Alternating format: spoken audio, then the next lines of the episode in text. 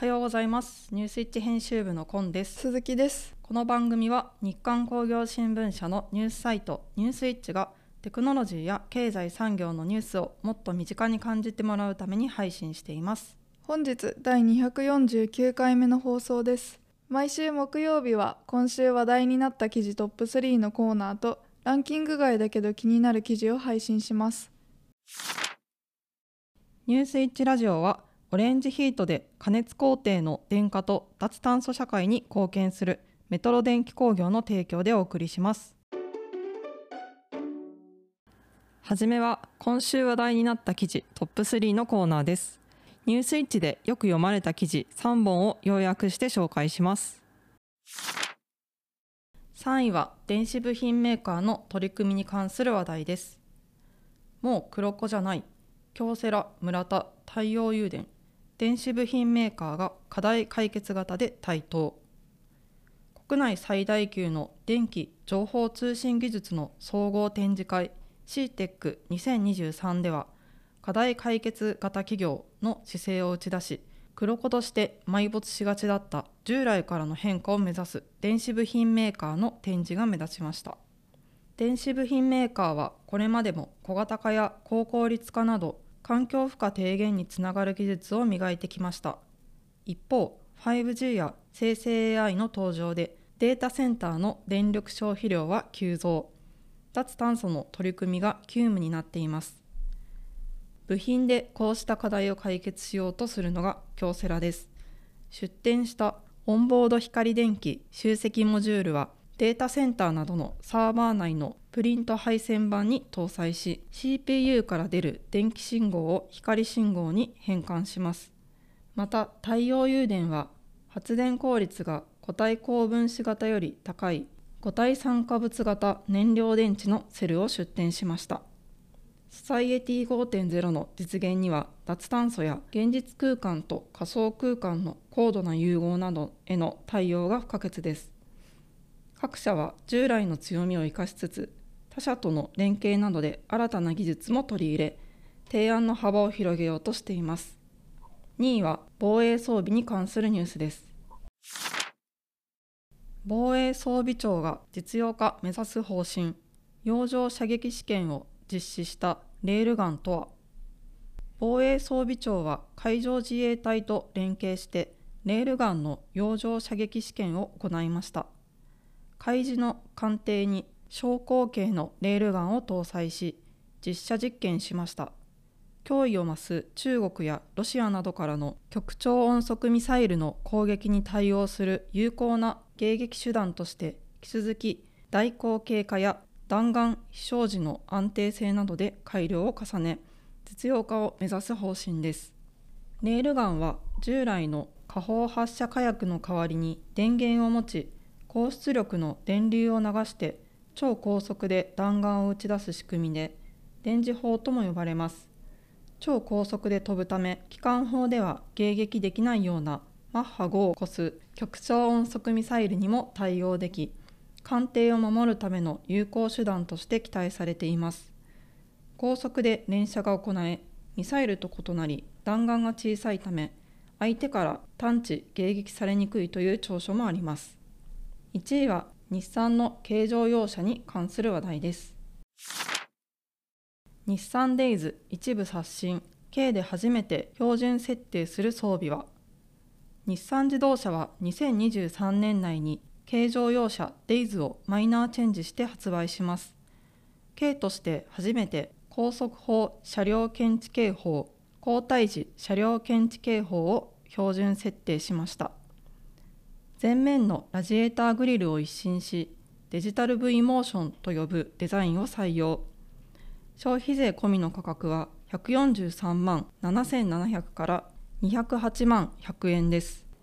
日産と三菱自動車の共同出資会社 NMKV と協力して日産が企画開発しました。三菱自動車の水島製作所で生産します。販売目標台数は非公表です。ここからはランキング外だけど気になる記事のコーナーです。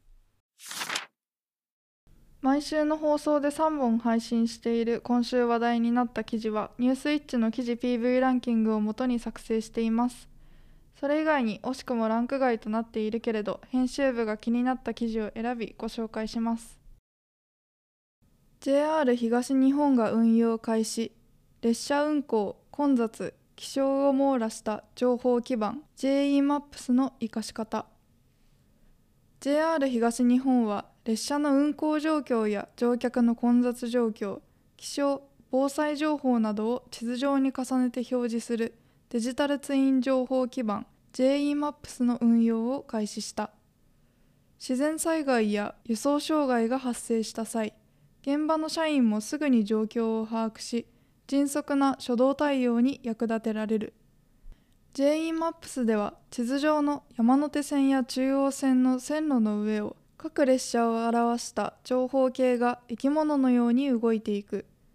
長方形の高さは乗客数を示しており駅に停車するたびに上下する。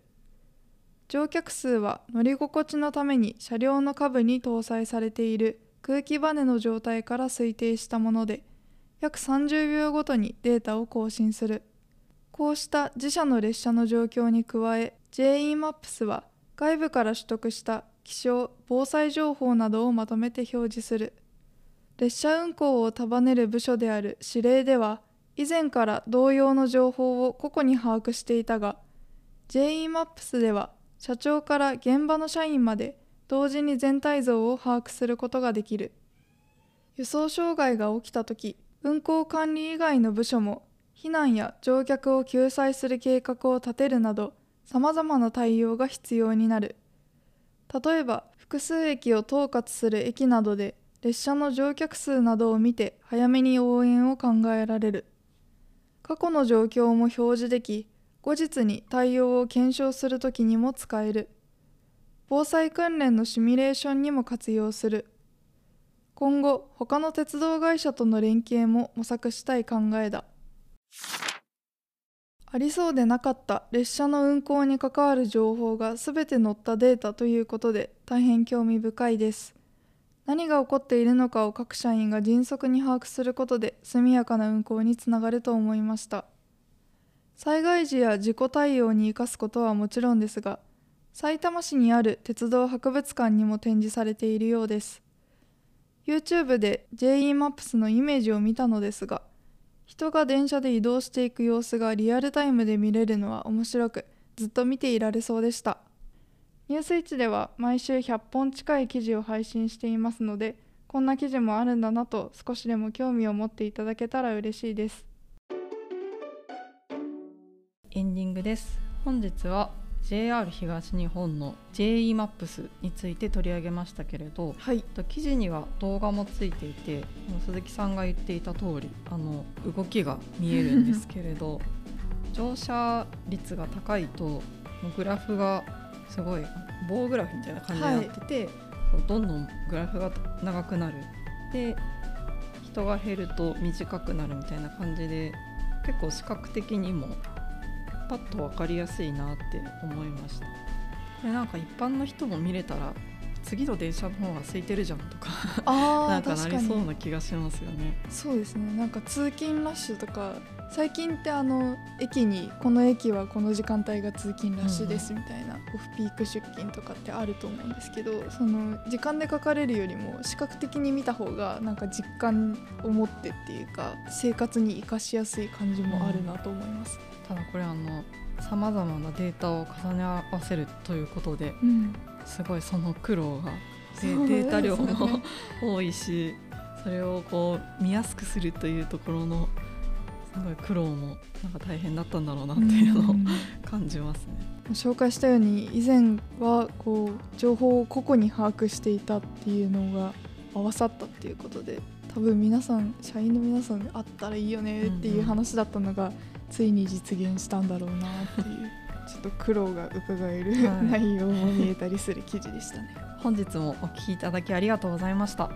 次回は10月31日火曜日の朝7時からファクトリーズグッズの今日もご安全にを配信します。ニュースイッチラジオはボイシー、YouTube、Spotify 各種ポッドキャストにて配信しております。チャンネル登録やフォローをお願いします。またニュースイッチの Twitter もあるのでチェックしてみてください。感想や聞いてみたい内容があればニュースイッチアットマーク日刊ドットテック宛て懸命にニュースイッチラジオと記載の上お送りください。皆様からのメールをお待ちしております。ニュースイッチラジオはオレンジヒートで加熱工程の電化と脱炭素社会に貢献するメトロ電気工業の提供でお送りしました。それでは次回もお楽しみに。